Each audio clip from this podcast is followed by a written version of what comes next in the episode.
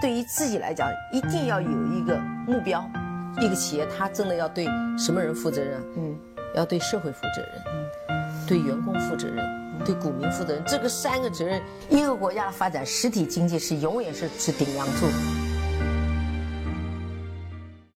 各位好啊，给你一个真实生动的格力电器，我们给的比你要的多。今天啊是二零一九年的十二月三十号，那么二零一九年的交易呢，今天是倒数第二个交易日。明天过完，从投资市场来说，二零一九呢就正式收官了。以前我们经常有一个说法，叫带八的年份都不好，带九的年份都不差，带零的年份呢，要么特别好，要么特别差。我们来看一下啊，我们看到二零一九年十二月二十七号为止呢，上证指数全年涨幅是百分之二十点五。十二月二十七号呢，收到了三千零五点。反正不管怎么样，还是希望两千零九年结束呢能够点位保持在三千点以上吧。那上证指数的总的市值呢是三十五万亿，它的换手率呢是百分之一百九十九点一一。全年来看的话，应该是在两百的换手吧，就是整个的仓位被倒换了两遍。那总市值呢是在三十五万亿。那深圳市场呢，全年的涨幅还挺可观的，是在百分之四十一，总市值是在二十四万亿，换手率呢就更高了，百分之七百二十八，就是换了七遍。再来看一看沪深三百，沪深三百呢？涨幅在百分之三十三。那再来看看创业板，创业板和深市的涨幅差不多，也是在百分之四十一。总市值呢是在六万亿，但是它的换手率非常高，换手率是百分之一千六百六十二，就是整个创业板被交易买卖了十六遍。这就是我们关注的几个大的指数，它的一些变化。即便是最差的上证指数也涨了百分之二十，那好的百分之三十，更好的就是百分之四十左右。那我想问一下各位，听我节目。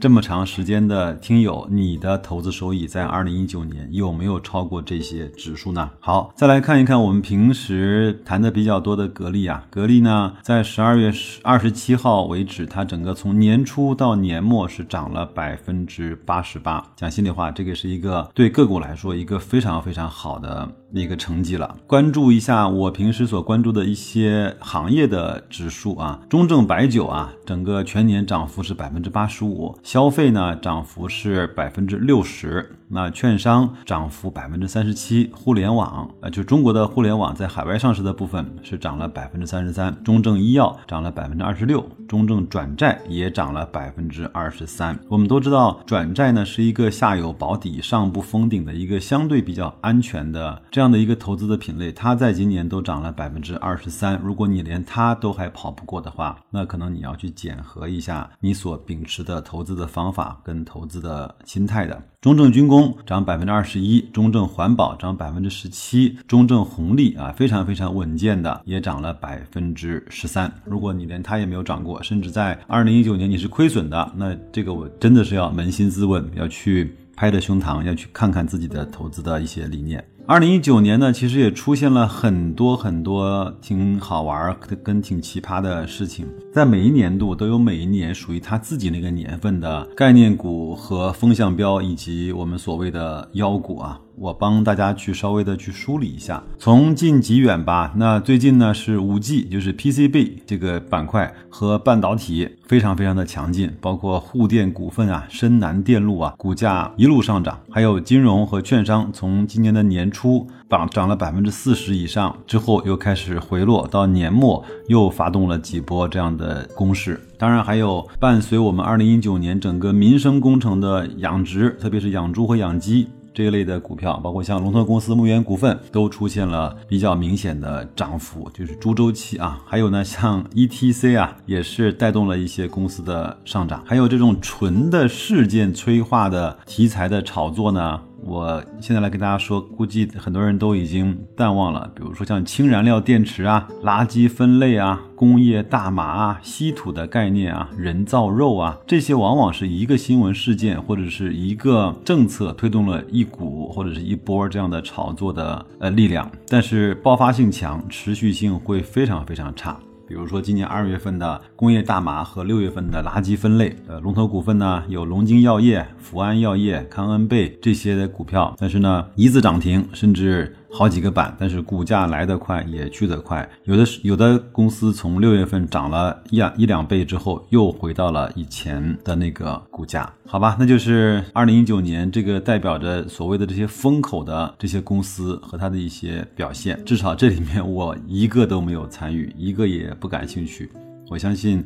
能够买到所谓的东方通信啊、市北高新啊这些非常牛的这些妖股呢，我对它的能力一点也不羡慕，因为我知道在这个里面能力占的比例非常小，它的运气可能更重要一些吧。那也稍微看一下白老师自己的收益啊，那整个我的整个的持仓收益呢是要略小于格力的，毕因为毕竟我还不是做到全仓的格力啊，和大势呢差不多，也没什么好遗憾的，当然也没有什么值得炫。耀的价值投资呢，就是在这样的一个呃平淡的一年一年里呢，安稳的度过。希望慢慢的呢，就从量变到了质变。还有那网格交易呢，都是自己的触发和自动的去运行。那基本上券商 ETF 的网格跑赢了指数大概四个百分点左右吧，好像整个券商是全年涨了百分之三十七，那我大概是四十二左右啊。因为底仓呢当时在低位的时候建的比较重，所以呢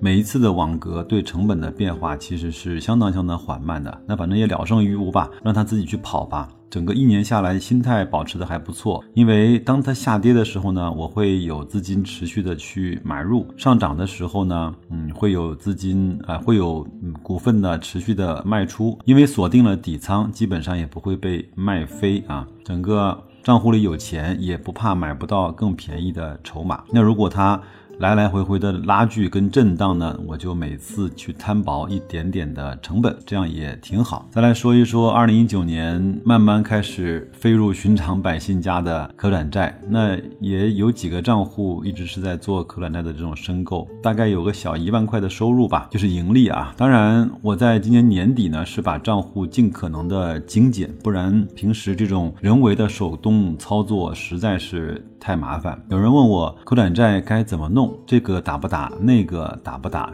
打完之后开盘了什么时候卖？对我来说，它现在至少还是一个胜率大于败率的这样的一个事情。破发的可转债毕竟是极少数。另外，你即便是买的破发了，拿到期之后也会有收益，只不过损失了一点点时间。而且你中了一千块钱，其实对你来说也没有很大的资金占用，对吧？所以我认为最简单的策略才是最容易执行的。那对我来说，无论是现在的新股还是现在的转债，都是逢新必打。开盘就卖。最后啊，再说一说今年的节目啊，应该是从二零一九年的年初到年尾呢，除了一些特殊的节假日之外呢，每个礼拜都保证了三期的更新。我给自己应该发一个小小的劳模奖啊。今年通过喜马拉雅的平台呢，也交到了更多的朋友，认识了更多的听友，也慢慢的逐渐了形成自己的风格和套路啊，有自己的思考，有格力的新闻，有投资的方法。有读书的分享，当然也少不了听众的互动。其实这些呢，很多都是各位听友在后台给我的建议，或者是这些留言，呃，带给我的一些触发的灵感。讲心里话，一个人啊，操持这么一个电台，说轻松呢，肯定也不轻松；但说累呢，因为毕竟还是自己的兴趣爱好。同同时呢，也有这么多的听友来支持我。那说累，其实也不能够啊算累。那今年我自己也在问自己。你又学到了什么呢？如果只是看投资方面的话，那我还是读了一些书的，比如说从年初开始读唐朝老师的价值投资实践手册，然后呢，闲来一做 S 化投资的慢慢变富，还有别人送的呃跳着踢踏舞去上班啊，巴菲特的一个小自传，那还有像自私的基因呐，又重新仔细的读了一遍投资要义，给大家去也在节目里去分享了一遍投资要义。啊，慢慢的开始开始去读戴维斯的《王朝》啊，当然还有一些比较短的书籍和平时看的一些文章和订阅号，在这儿呢就不做一一的列举了。还有通过喜马拉雅呢，也学到了一些付费的音频和知识，比如说张小雨的个人投资课啊，比如说香帅的金融课，陆荣的行为金融学。总之呢，二零一九年过得还是比较充实的。带孩子爬完了五岳之后，又重新走上了征服三山的道路。二零一九年是把黄山给搞定了。那个人的运动和锻炼呢，也在保持着。那今年有一个成绩还是挺令我骄傲的，大概就通过了半年时间，嗯，通过饮食加上锻炼的方式呢，让自己的体重下降了六到七公斤啊。那身体的状态呢，包括体脂率也都比以前更好了。也可能是年纪的增长，自己对身体健康的重要性和意识呢，会越来越足。可能更多的年轻的朋友可能还体会不到这一点。反正也无论怎样，希望。在手机前，在喜马拉雅这个平台上听我呃啰嗦了一整年的朋友，也希望各位的身体，包括家人的身体，能够保持健康啊！因为到了后面呢，我们慢慢的就会知道，在价值投资上面，第一不要犯错，第二呢，自己要活得足够的长寿，这个才是，呃，长长的坡，厚厚的雪，你手里面攥紧一个特别扎实的雪球，才能够滚出的一个非常广阔的天地。你说对吗？最近我知道在雪球啊，包括在各个平台都有很多大 V 去做自己年度的总结，去分析自己的持仓。那这个热闹呢，我就不敢了。我们就平时把它化成啊润物细无声的方式来陪伴大家每一天、每一周的这样的一个呃时间。因为好像每一个人呢，在年初的时候都会有。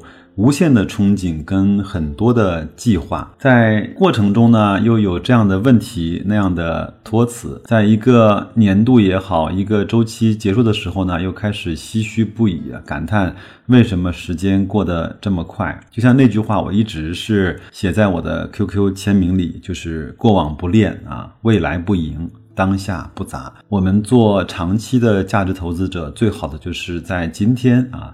在现在来去做好自己的投资组合，做好自己今天该做的，有可能对未来有帮助的事情。那有人说，白老师，你这是不是佛系呀？那如果这样的话，我觉得在投资的方面，可能真的需要一点点佛系的本领，或者说佛系的心态，才能够更好的去应对这一件事情。那有人说明年你怎么规划呢？那明年的事情先留给明年吧。今年元旦呢是周三，只放一天假。那我呢也准备了一个小小的特别节目，在元旦来放送给大家，因为那也是我们在二零二零年的第一期的节目。那一期的节目呢，白老师准备给大家稍微介绍一下我这个非常特别的节目支持人和冠名商啊。这样的话，有可能通过那个节目，你会对白老师有更多的了解。我们也会通过这样的一个方式。有更多的互动，我们可以借助这样的一个平台呢，有更多的玩法。总之，我们把这些问题都留到二零二零年一月一号那期啊小小的特别节目吧。那就这样，虽然新年还没有到来，提前一点时间，祝所有听我节目的朋友，新的一年有新的收获啊！二零一九年也能够获得自己非常好的一个收益和工作的业绩。那就这样，祝各位投资愉快，明年再见。